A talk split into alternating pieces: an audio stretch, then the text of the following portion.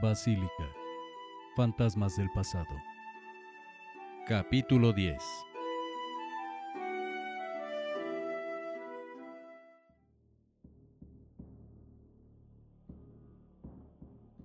¿Por qué siguen alzando los tablones?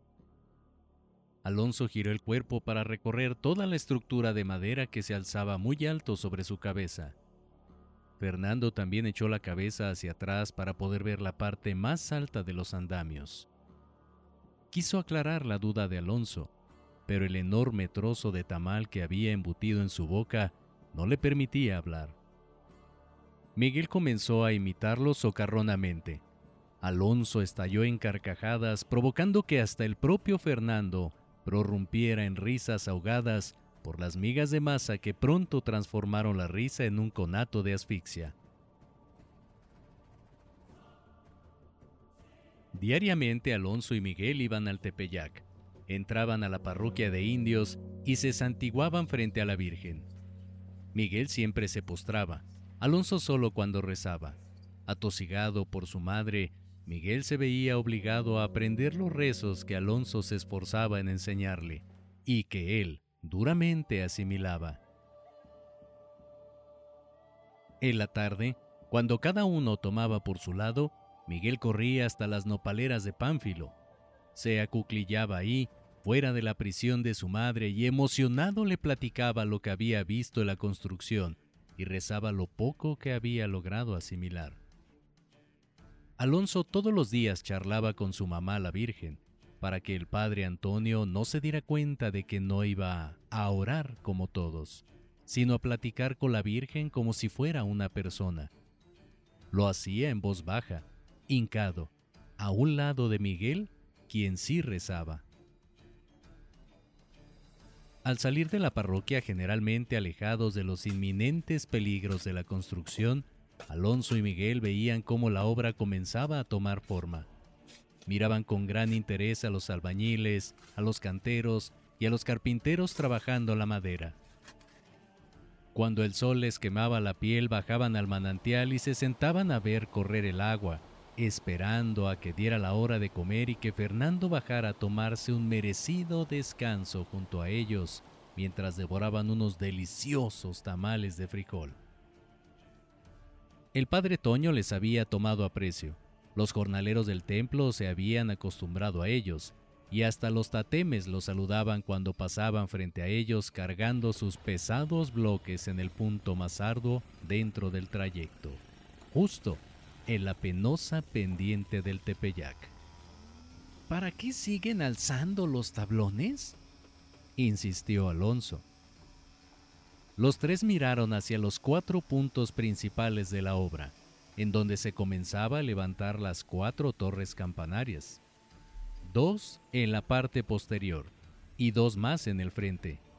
Junto a ellas se había comenzado a construir los contrafuertes que darían apoyo a las paredes de carga y a las columnas que soportarían la cúpula. Los andamios subían por la parte más alta de la antigua parroquia, y los carpinteros seguían y seguían añadiendo peldaños y puentecillos cada vez más altos sin que los muchachos le hallaran sentido. En la parte interior no había vigas ni columnas que indicaran que allí habría un techo. Pareciera que el arquitecto estuviera dando indicaciones divagantes y que no supiera lo que estaba haciendo. Yo qué sé, no molestes, respondió Fernando después de un largo rato de especulaciones silenciosas nada más dan vuelta, juntándose unos con otros y nadie los usa, aparte de los carpinteros que los están alzando, agregó Miguel. Pronto se usarán, aseveró con certeza una voz desconocida desde atrás.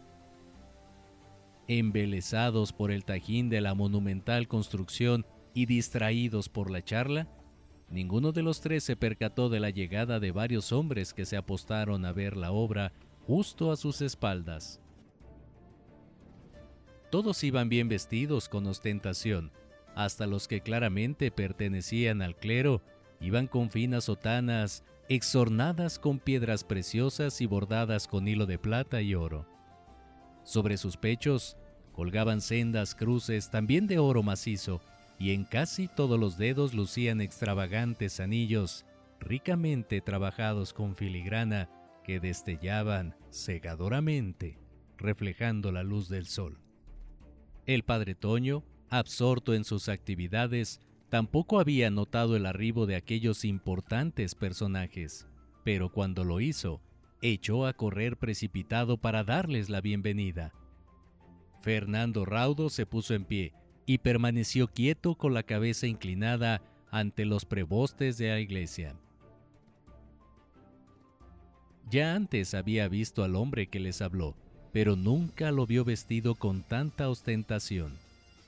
Se trataba del gran maestro Pedro de Arrieta, contratado por el tesorero en jefe y supervisor de obras e inversiones de la jurisdicción eclesiástica de Tlatelolco. Alonso y Miguel también se pusieron de pie. El padre Toño adelantó a los muchachos y con una rodilla en el suelo se acercó al obispo. Impartibus infidelium de anillo y de título, y al obispo auxiliar, con sumum respeto, besó sus anillos. ¿Para qué usarán esas cosas tembleques? El audaz cuestionamiento de Miguel hizo que el padre Toño se encogiera los hombros ofuscado ante la mueca desaprobatoria de los obispos. Turbado, miró al niño con recelo, como queriéndole decir que se callara. Un ligero ch fue lo único que se atrevió a expresar sin voltear a ver a los prebostes. El partibus infidelium desdeñosamente le retiró la mano al padre y comenzó a caminar hacia la obra, ignorando al niño. Pero se detuvo al ver que el maestro Arrieta se había inclinado para ponerse a la altura de Miguel y disipar su duda. Creo que la pregunta de este jovencito es muy válida. A su edad se percibe las cosas de un modo muy distinto al nuestro. Tal vez él vio algo que nosotros pasamos por alto. Dijo con voz fuerte al ver la actitud de los obispos. Así que me gustaría responderle. Entonces, ¿quieres saber para qué se usarán esos andamios tembleques? Miguel miró al padre Toño con trazas de temor y luego asintió con desconfianza. ¿Alcanzas a ver el extremo de esas columnas? Pues hasta allá arriba quedarán los triforios y la arquería que soportará el peso de la cúpula, y el arbotante para que contrarreste el empuje de la bóveda ábsida de nuestra nueva iglesia. ¿Qué es una bóveda ábsida? preguntó Alonso interesado en las explicaciones del arquitecto. Pedro de Arrieta entornó los ojos y atisbó el andamiaje. En verdad era tembleque. Se sacudía como puente colgante cada que algún trabajador pasaba sobre las tablas. Los boatos, los niños y los prebostes eclesiásticos disimulando su interés, mirando hacia otro lado, estaban igual de atentos a las explicaciones del maestro de obras. Allí quedará el ábside, la cúpula del techo, el arquitecto alzó la mano señalando al cielo límpido. Todos los presentes seguían interesados el movimiento de la mano del maestro. Bueno, hasta arriba de todo esto, siguió dirigiendo el índice hacia cada columna. Va la piedra principal que cerrará la bóveda. Se llama piedra clave, la drupa. Pero para colocarla en su sitio, Primero debemos construir un andamiaje más alto que la misma cúpula y mucho muy resistente. Por eso se mueve tanto. Si fuera rígido, se partiría con la excesiva presión a la que lo someterá el peso de la drupa. Luego, cuando la piedra esté allá arriba, tenemos que encajar los nervios de los arcos en derredor de ella para que al soltarla les dé forma y los junte. Para eso vamos a usar ese tembleque andamiaje. ¿Entendiste, muchacho? Sí, titubeó Miguel con total irresolución. Pero, Si todo esto queda allá arriba donde nadie lo puede ver, comenzó a decir Alonso al tiempo que el semblante del padre Toño se desencajaba de solo pensar que los obispos se molestarían por la tosuda impertinencia del pequeño feligrés que nunca se quedaba callado y seguía preguntando u opinando hasta quedar del todo conforme. ¿Para qué trabajar tanto si nadie sabe todo lo que se hizo? El padre Toño inhaló profundamente y contuvo el aire en sus pulmones hasta que ya no aguantó. Entonces lo dejó escapar con un fuerte resuelo de impaciencia. El obispo auxiliar y el maestro rieron.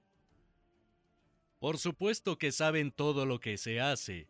Lo saben porque este techo que ahora se está construyendo para la nueva iglesia lo está construyendo el pueblo.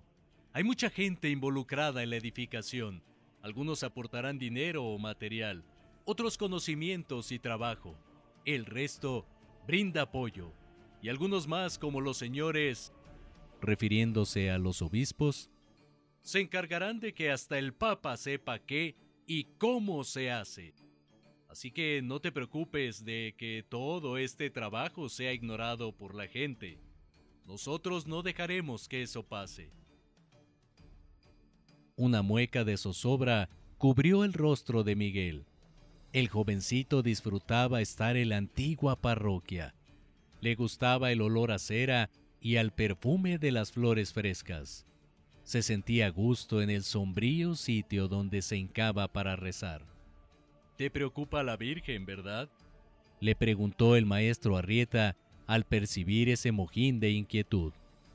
Alonso no esperó a que su amigo respondiera, se aproximó al maestro y con seguridad en el tono dijo, A mí sí. Miguel le dedicó una mirada aprobatoria a su amigo y luego asintió con la cabeza. No tienen de qué. En esta nueva iglesia que estamos haciendo, la Virgen estará mucho mejor que en cualquier otra donde se haya estado, incluida la de los tatemes. Y tendrá más vistas que cualquier otra Virgen en todo el mundo. No volverá a estar sola como en esa parroquia, y vivirá en la iglesia más hermosa de todas las que se han visto. No volverá a estar en un lugar oscuro rodeada de viejos muros adustos sino en un bello templo, grande, nuevo y espacioso, rodeada de esculturas y pinturas de un realismo impresionante. Los campanarios serán tan altos que tocarán las nubes. Eso es lo que la Virgen se merece. Todos miraron nuevamente los altos andamios. En verdad, corroboró Pedro de Arrieta. Llegarán hasta las nubes Así de alta será la nueva iglesia de Nuestra Señora del Tepeyac. Después, junto con los obispos y su comitiva comenzaron a deambular por la construcción. Los tres amigos y el padre Toño permanecieron en silencio viendo cómo se alejaban. Oiga, padre, dijo Alonso cuando estuvo seguro de que ni el maestro o los obispos pudieran escucharlo. ¿Qué va a pasar si terminan de construir la nueva iglesia y la Virgen no quiere irse para allá? ¿Cómo sabremos si eso es lo que ella quiere? ¿Acaso a ti no te gustaría vivir en una casa mil veces mejor que donde estás ahora? Le contestó el padre extendiendo los brazos para poder abarcar la obra en toda su extensión. ¿Ves esos arbotantes sobre lo que será el deambulatorio? Pues allí estará el altar mayor, rodeado de varias capillas donde estarán los altares a Cristo Rey, a San Pedro y a la misma Virgen. Y todo eso se está haciendo porque ella así lo quiere. Es que no me gustaría que se ponga triste o que le vaya a pasar algo cuando la cambien de lugar. Ay, hijo, entiendo tu preocupación, pero la Virgen tiene a los mejores guardianes, dijo el sacerdote con complacencia. Recuerda que la cofradía de los tamemes es la encargada de velar por ella, y no hay nadie mejor que ellos para cuidar a la Virgen. Alonso y Miguel ya conocían a varios tatemes. Fernando les había dicho sus nombres cuando a la hora de la comida pasaban frente a ellos con todos sus músculos tensos por el peso de las rocas que cargaban sobre sus espaldas. Conocía a El Toro, un tameme sin nombre que ostentaba una horrible cicatriz que partía su rostro. Rogelio, que fue el primero que conocieron y quien les abrió las puertas de la parroquia. Rubén, el mulato de tez cobriza y el rostro endurecido, pero sincero y de buen trato. Enrique, un mestizo de corta altura y con una barriga descomunal. Alejandro, un hombre mayor que parecía que se iba a partir por el descomunal peso que soportaba en su espalda. Todas las venas de su cuerpo, hasta las de los ojos, se hinchaban grotescamente, al punto que cualquiera esperaría que reventaran en cualquier momento. Gustavo, el más huraño y antipático de todos, y su hijo también de nombre Gustavo, y llamado por todos Lobito o Chico. Humberto, Lupe, Lencho y muchos otros más que diariamente se sumaban a la dolorosa procesión de hombres fuertes y fieles que aceptaban sin chistar la penosa tarea de acarrear los miles de bloques esenciales para la edificación de la nueva iglesia a la Virgen María. Alonso meditó sobre los tatemes, esa mirada de satisfacción que llenaba sus ojos cuando exhaustos llegaban desde la cantera hasta las faldas del Tepeyac. Pensó en el tremendo esfuerzo al que se sometían a sus cuerpos en cada viaje, en las llagas que el delantal de cuero dejaba sobre su curtida piel, en esos fuertes músculos hechos especialmente para esa brutal tarea. El padre Toño tenía razón. No había nadie mejor para cuidar a su madre. Todo lo que había descrito y explicado el gran maestro hacía apenas unas semanas atrás comenzaba a hacerse realidad. No se les vaya a ocurrir faltar mañana, les advirtió Fernando. ¿Por qué? interpeló Alonso. Porque no creo que quieran perderse cómo subimos la drupa. Los dos amigos se quedaron mudos ante semejante noticia.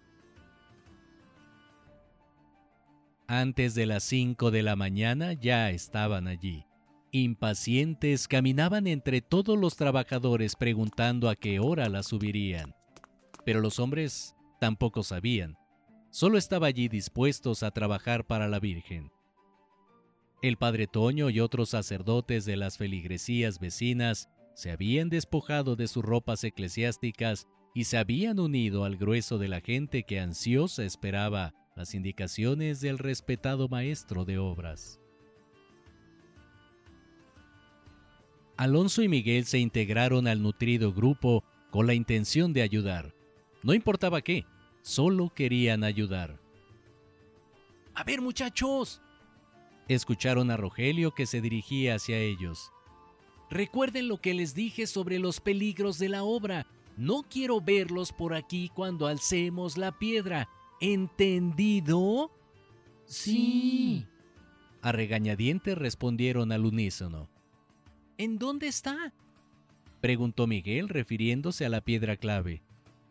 Los dos salieron disparados hacia donde el tememe les indicó, en medio de lo que sería el coro, bajo el perpiano, donde comenzaban los andamios.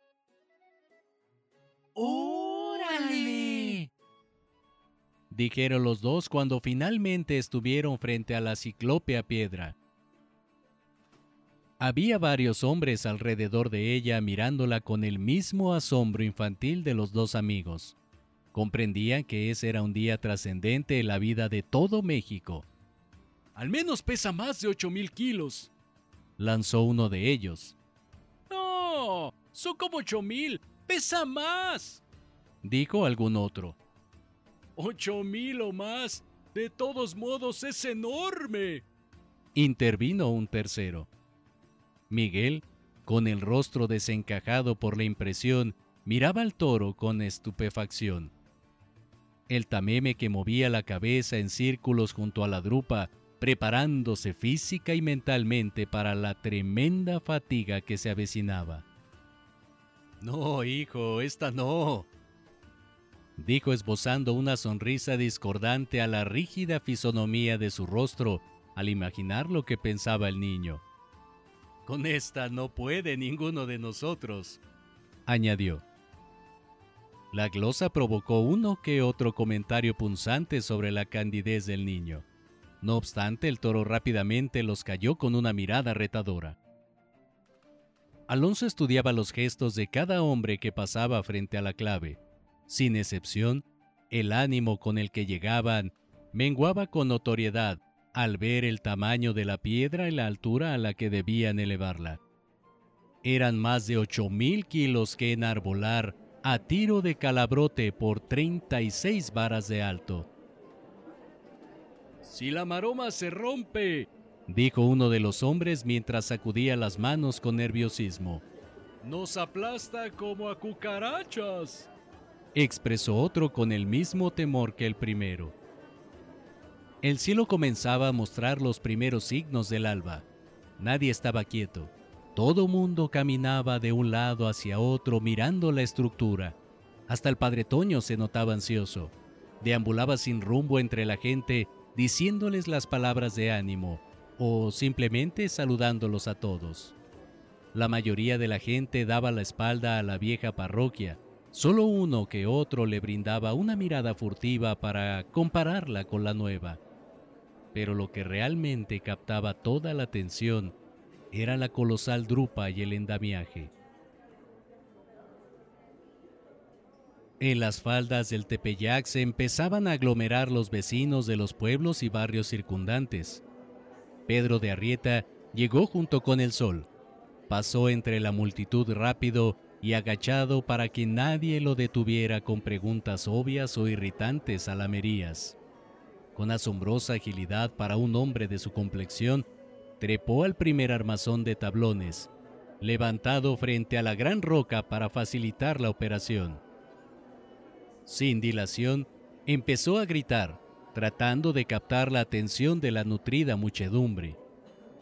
Algunos hombres que ya sabían qué hacer comenzaron a colocar amarras alrededor de la piedra, afianzándolas firmemente a las hendiduras de anclaje. Mientras el maestro daba instrucciones, ellos aseguraban la trocla. ¡Silencio, por favor! vociferó a todo pulmón. Lo que vamos a hacer hoy no es un juego. Hay mucho dinero, mucho trabajo y sobre todo muchas vidas en riesgo. Es muy importante que sepan qué es esto. Dijo señalando toda la estructura de madera dispuesta para izar la piedra. ¿Y cómo funciona? Como la drupa es muy pesada, no podemos usar tornos ni contrapesos, puesto que no aguantarían. Para subirla, Vamos a valernos de estos sistemas de correas y poleas móviles y fijas que colocamos en lo alto del andamiaje. La trócola de arriba y la trocla de la piedra están bien aseguradas a los polipastos por los calabrotes, así que no tengan miedo de tirar con fuerza. Necesitamos mover todas estas poleas usando la misma fuerza en cada maroma hasta que lleguen allá arriba. El maestro había señalado cada parte de la que hablaba. Su índice era seguido por 200 pares de ojos y oídos que no perdían ni un detalle. Nos vamos a dividir en grupos, uno para cada maroma. Son tres. Entonces, vamos a hacer tres grupos. Los oficiales raudos comenzaron a separar a la gente en tres grupos, tal como el maestro había indicado. Cuando el bullicio creció y los hombres se disponían a dar todo de sí para izar la piedra, Alonso y Miguel se escurrieron entre la multitud hasta la parte posterior. Allí, sentados en un pollo tras la peana de lo que sería el altar, esperaron la maniobra. Antes de seguir con las instrucciones, Pedro de Arrieta esperó a que los tres grupos estuvieran formados y acomodados donde correspondía. Cada grupo trabajará con un polipasto. Tenemos que estar bien coordinados para que esto funcione. ¿Ustedes? Dijo refiriéndose al grupo de la izquierda. Son el equipo 1. Ustedes el 2. Dijo al de en medio. Y ustedes el 3. ¿Estamos? Al unísono, los hombres gritaron que sí. Muy bien. ¿Qué equipo es este? Le preguntó al de la derecha. ¡El 3! Contestaron. ¿Y ustedes? Los hombres contestaron uno y dos respectivamente. Desde ahora me dirigiré a ustedes por el número. Si no digo el de su grupo, no se muevan, pero no aflojen. Si digo el suyo, tiren con todas sus fuerzas. Y si digo todos, es todos. Los tres grupos tiren con ganas para subir la piedra. Hay un oficial para cada grupo. Él les indicará hacia dónde y a qué ritmo deben tirar. Por favor, no se desvíen. Solo avancen en línea recta y cada paso que demos, por ningún motivo lo retrocedemos. Eso haría que la piedra se balanceara y podría romper los polipastos. Acuérdense, no aflojen y no desvíen. Atiendan a su oficial. Los hombres ansiosos por empezar se colocaron cómo y dónde les dijeron los oficiales que organizaban los grupos. Cada grupo hizo una fila que sujetó los gruesos calabrotes. Pedro de Arrieta no les dio tiempo de meditar. ¡Todos! Bramó con frenesí. ¡Vamos! ¡Jalen las cuerdas hasta que estén tensas! ¡Fuerte! ¡Ténsenlas! ¡Ya casi! ¡Ya casi! ¡Alto sin aflojar! Alonso y Miguel, ahora parados sobre la peana, se emocionaron al ver cómo las flojas maromas se convertían en tensos cables de acero. ¡Otra vez todos! ¡Con ganas! Alonso respiraba con dificultad. Sentía un deseo irrefrenable de correr hacia la operación y sujetarse con todas sus fuerzas de una de esas cuerdas. Sin embargo, Rogelio se los había prohibido y no quería meterse en problemas. Además los tablones comenzaban a rechinar de una forma horrible. Si llegaban a romperse todo se vendría abajo y no iba a ser fácil salir de allí ileso. Los hombres empezaron a esforzarse en verdad. Sus músculos se tensaron aún más que los calabrotes y sus venas comenzaron a hincharse. Con los rostros descompuestos por el pujo y los pies clavados en la tierra, gritaban animosos. La enorme drupa no se movía. ¡Con más fuerza! ¡Vamos todos! La voz de Pedro Arrieta era tan potente que se escuchaba hasta las garitas de la ciudad. El andamiaje comenzó a crepitar por la enorme fuerza a la que estaba siendo sometido. Alonso y Miguel no despegaban la mirada de la piedra. ¡Fuerte! Bramó de nuevo el maestro. Los hinchados músculos de los hombres se tensaban al punto del desgarre. La clave se elevó dos palmos. ¡Ocho mil kilos de roca sólida! ¡No aflojen! Rugió Arrieta comprobando la tirandez de las maromas. ¡Vamos! ¡Con fuerza! Gritó con vigor. La clave subió más de una vara. Alonso también voceaba emocionado. Grupo 1, sostengan. 2 y 3, más fuerte. ¡Más fuerte! Alonso y Miguel no podían ni hablar. Solo miraban intensamente la maniobra. El padre Toño estaba al final del grupo 3. Sus mejillas temblaban y por su frente escurrían pequeñas gotitas de sudor que ya mojaban sus ropas. Muy bien, muy bien. Dos, no se queden. Vamos, con fuerza. Los polipastos se doblaban y la trócola se sacudía con violencia. Miguel no dejaba de ver al esforzado padre Toño. Alonso, al igual que Pedro de Arrieta, tenía toda su atención puesta sobre el amenazador movimiento de la drupa. Despacio, muy despacio ya había llegado y pasado la cabeza del maestro. ¡Vamos! ¡Vamos! ¡Vamos! ¡Todos jalen con fuerza! Si ya lanzamos tres varas, podemos elevarla 30 más. ¡Vamos! El descomunal peso era demasiado para equilibrar las fuerzas de las tres maromas y comenzaba a balancearse peligrosamente. El andamiaje crujía y las manos de los hombres ya sangraban. ¡Paren! ¡Todos paren sin aflojar! Ordenó el maestro tratando de solucionar el problema. Alonso miró hacia arriba y vio con horror cómo uno de los polipastos se doblaba tanto que faltaba poco para que se quebrara. ¡No se muevan! Necesitamos que deje de moverse antes de seguir. Muy bien. Quiero que muevan esa andamiada para acá. Solicitó a los que solo observaban. Los hombres rápidamente cumplieron con la indicación. Alonso y Miguel estaban hipnotizados. Un arrollador deseo de inmiscuirse en el trajín empezaba a dominarlos. Sin embargo, Rogelio les había prohibido acercarse y no querían problemas con los tatemes.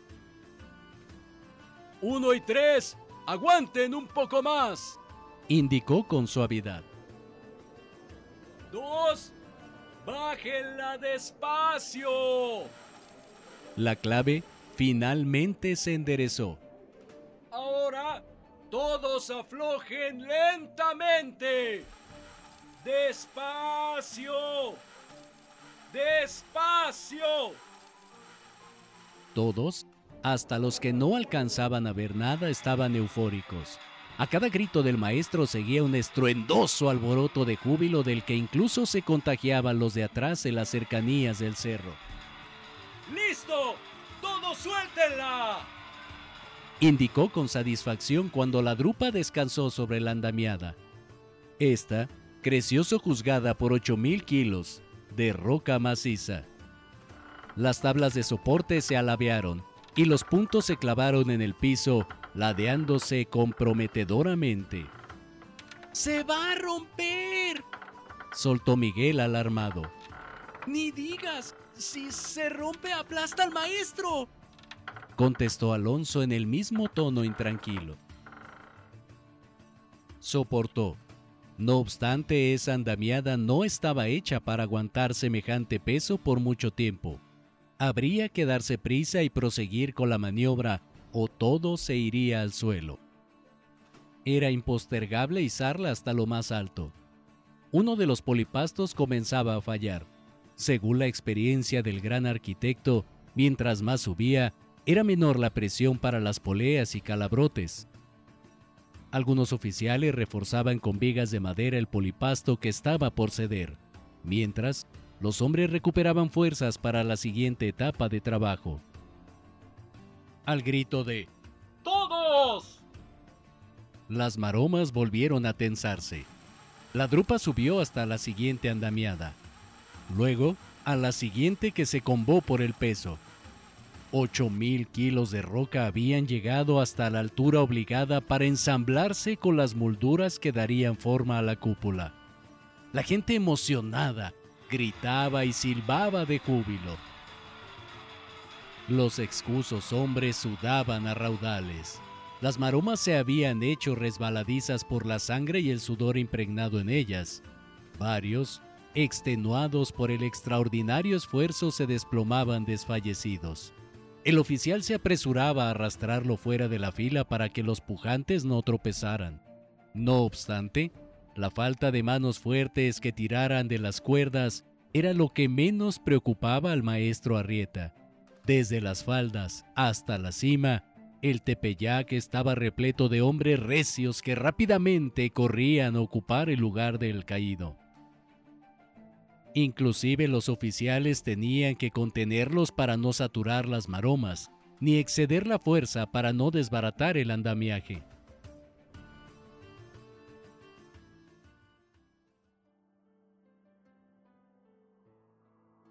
Al centro de todo, justo bajo la balanceante roca suspendida, estaba Pedro de Arrieta dando las indicaciones que cada oficial transmitía a su equipo. Como la clave ya había llegado a la altura del ensamblaje, una sensación de alivio inundó a los hombres. Sin embargo, el trajín todavía no acababa. Estaban en el punto más crítico de toda la operación.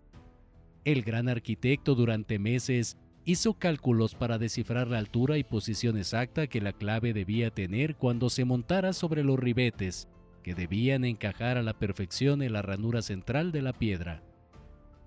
Durante la última semana había ido diariamente a hacer mediciones de latitud y altura. Sus resultados los aplicaba en triangulaciones con cuerdas y estacas que situaba en los lugares exactos donde cada andamio quedaría. También calculó el número de puntuales, poleas y tablones, incluso el tamaño de la trócola y la trocla, así como el grosor de los calabrotes, y también estaba definida la distancia entre cada polipasto. La noche previa al izado de la drupa fue con todos sus escritos para comprobarlos por última vez. Subió hasta el andamio más alto y dejó caer plomadas en diferentes puntos. Quería estar seguro de que la piedra subiera sin problemas y de que encajara perfectamente. De otra forma, la cúpula podría colapsarse y el precio sería alto.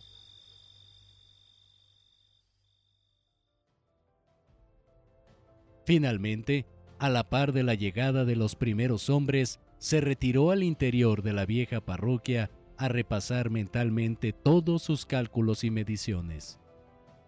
Sabía el sitio exacto donde la piedra debía quedar suspendida para que los bordes se acoplaran.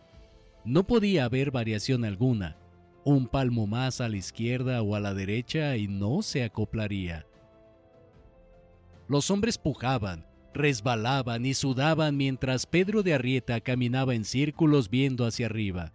Esta vez, contrario al acontecido con las demás andamiadas, no les había permitido descansar. Solo se paseaba y susurraba para sus adentros, sin cavilar en el esfuerzo de los equipos. Así pasaron tres o cuatro eternos minutos hasta que al fin gritó furiosamente. ¡Grupo 3! ¡Tiren un poco más! La drupa se ladeó un poco. ¡Dos! ¡Mantengan! Y uno, aflojen despacio. ¡Todos! ¡Alto!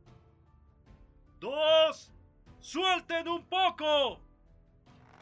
¡Todos! ¡Tiren! La desesperación era patente en los rostros de los que tiraban de los calabrotes. ¡Allí! ¡Sostengan! ¡Uno! ¡Suelta un poco! ¡Muy bien! Ahora todos suelten muy despacio.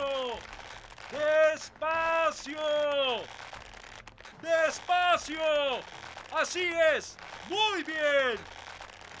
De un momento a otro, los calabrotes perdieron tirantes. Los hombres desconcertados miraron hacia arriba al tiempo que uno a uno fue soltando la enrojecida maroma. El gran arquitecto, con un resuello de alivio, elevó las manos al cielo e indicó que todo había salido bien. No dijo nada, solo se alejó un poco y atisbó para comprobar la posición de la ciclópea piedra. Luego pasó al otro lado e hizo lo mismo. Finalmente volvió al centro, se agachó y alzó de nuevo los brazos y dijo, ¡Lo logramos! Alonso escuchó las palabras del maestro y sintió cómo se le erizaba el pelo tras la nuca.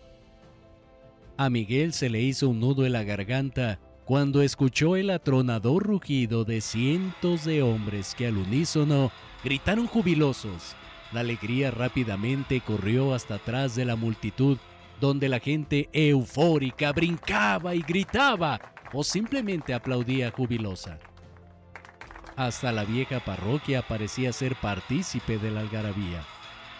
Alguno de los tamemes había hecho sonar las campanas, alborotando aún más a la gente.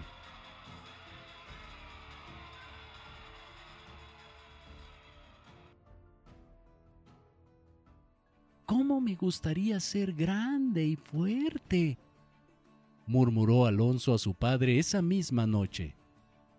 El penetrante olor de siempre y los estruendosos ronquidos de los trabajadores habían mantenido despierto a Francisco, que con los ojos cerrados y tumbado en su petate atendía las palabras de su hijo. Francisco supuso el porqué del anhelo de su Alonso. Durante toda la mañana, tarde y lo que llevaba de transcurrida la noche, no había dejado de hablar con pasión de la increíble manera con que cientos de hombres habían izado la enorme piedra que le daría soporte a la cúpula central de la Basílica de Guadalupe. Incluso Julián se había detenido a escuchar una de tantas veces que el niño contó la historia. Como niño estás muy bien. ¿Para qué quieres crecer? para poder hacer cosas. Allá en la basílica todos están haciendo algo. Hasta los demás niños que a veces van ayudan a sus padres. Pero Miguel y yo no. Nadie nos deja ayudar a nada. Solo nos dicen que es peligroso y se ríen. Francisco posó su mano sobre la cabeza de su hijo y sacudió un poco su ya crecido cabello. Era innegable que Alonso debía ocuparse en algo. A menos que esporádicamente se le encomendara una obligación, se la pasaba todo el día vagando con su amigo sin hacer nada. Pero, ¿qué podía hacer un niño de su edad que fuera útil? He visto que te agradan los tatemes, ¿no, hijo? Francisco había advertido que su hijo se sentía atraído por la integridad y devoción de la cofradía de los tatemes. Hablaba de ellos con admiración y respeto. Le fascinaba verlos cargar las enormes piedras. Acostumbraba a caminar a su lado hasta la entrada de la cantera. Los esperaba allí y regresaba con ellos quitando del camino cualquier cosa con la que pudieran tropezar. Sí, son buenas personas, respondió Alonso al tiempo que su padre levantaba el petate y escarbaba la tierra seca para sacar su talega tomó algunas monedas del dinero ahorrado y se las entregó a su hijo, que lo tomó con cierta inseguridad. Con eso, compra un pellejo nuevo. Dile a Julián que te venda uno a buen precio. Con lo que te di te alcanza. Sí, apá, contestó Alonso. ¿Para qué? Quiero que desde mañana te pares tempranito y vayas a llenarlo con agua fresca de la fuente de Tlaxpana para que les ofrezcas cuando pasen. Eso hablará muy bien de ti y tú y tu amigo podrán hacer algo de provecho. Antes del alba de la mañana siguiente, Alonso se levantó y fue a esperar a su compañero fuera de la casa de Pánfilo el herrero. Cuando salió, Alonso le mostró el pellejo y le contó sobre la propuesta de su padre. Y animados, los dos corrieron hasta San Cosme para llenarlo de agua fresca de la fuente de Tlaxpana. Era monumental y construida en su totalidad de piedra tallada. Tenía un precioso nicho con la estatua de Carlos V y una cariátides que sostenía la cornisa superior. Bajo el escudo de la ciudad a la letra decía reinando en las Españas e Indias, la majestad católica del rey Felipe III, nuestro soberano Señor. Lo llenaron a su capacidad máxima y con esfuerzo fueron hasta el Tepeyac, junto al manantial, el único que había en el camino de los tatemes y estaba contaminado.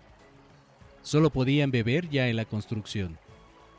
Al ver que la hilera de 10 o 15 tamemes se acercaba pesadamente doblegados por el descomunal peso de sus bloques, sudando a chorros, con el rostro desencajado por el esfuerzo y la boca tan seca como la tiza, subieron un montículo de tierra y cuando el primer tameme pasó junto a ellos, Alonso le ofreció de beber.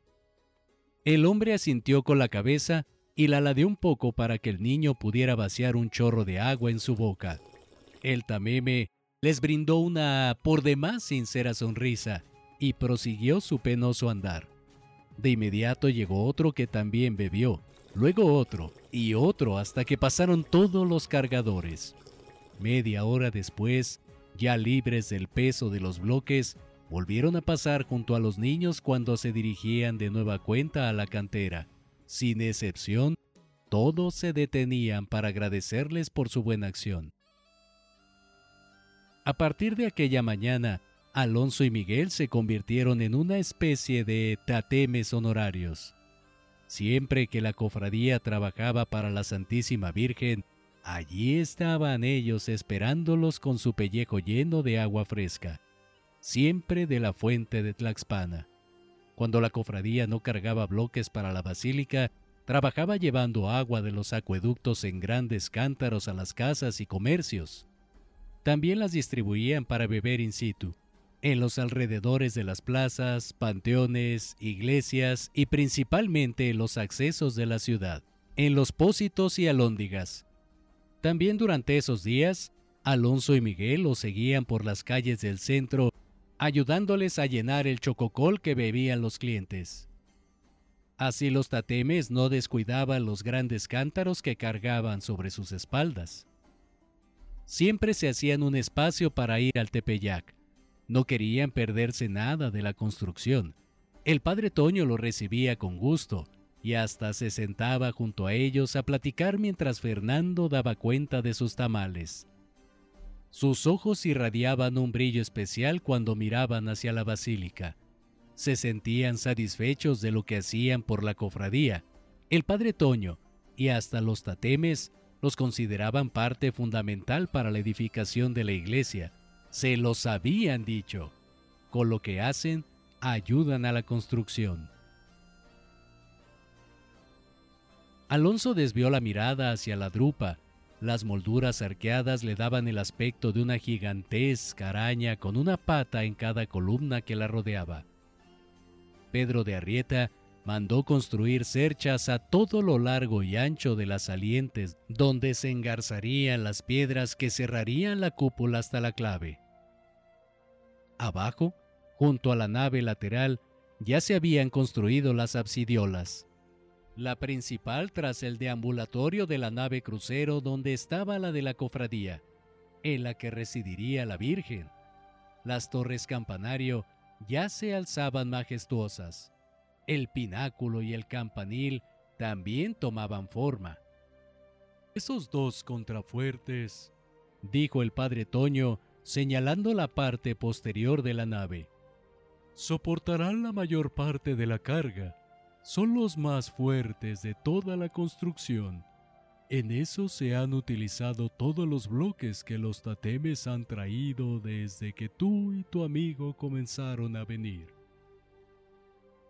¿Por qué construyen todo al mismo tiempo? preguntó Miguel.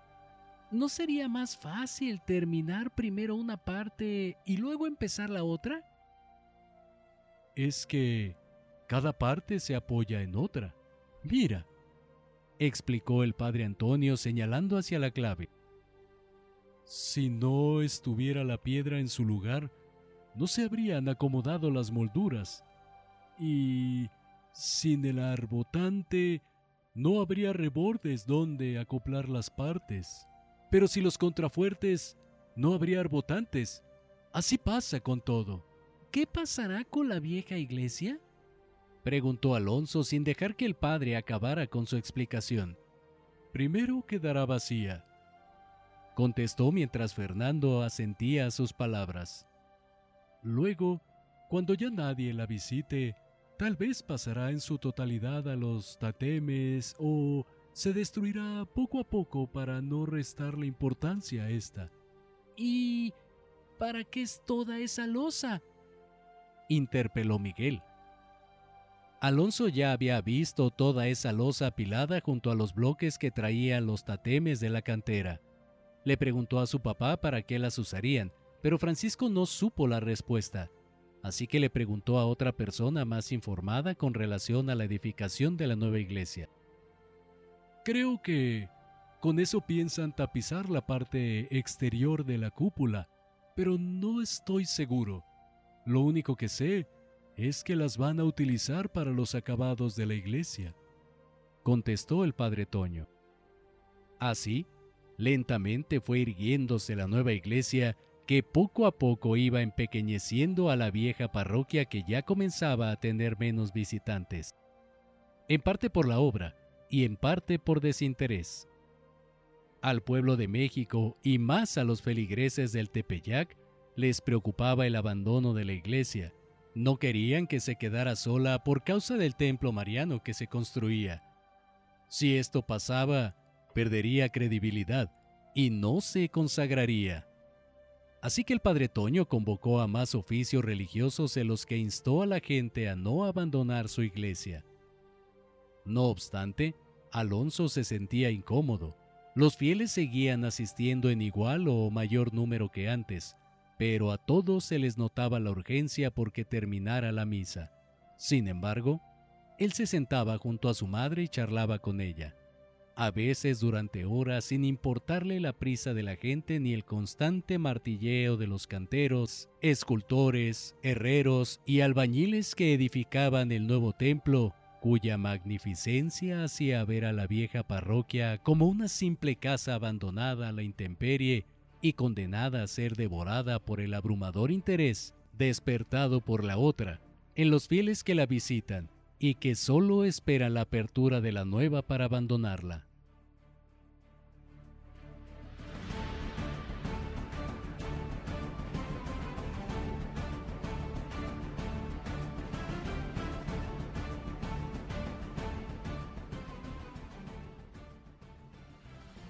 No te pierdas el próximo episodio de Basílica, Fantasmas del Pasado, escrito por Gabriel Delmot. Si deseas adquirir el libro de manera física, puedes hacerlo a través de las redes sociales del autor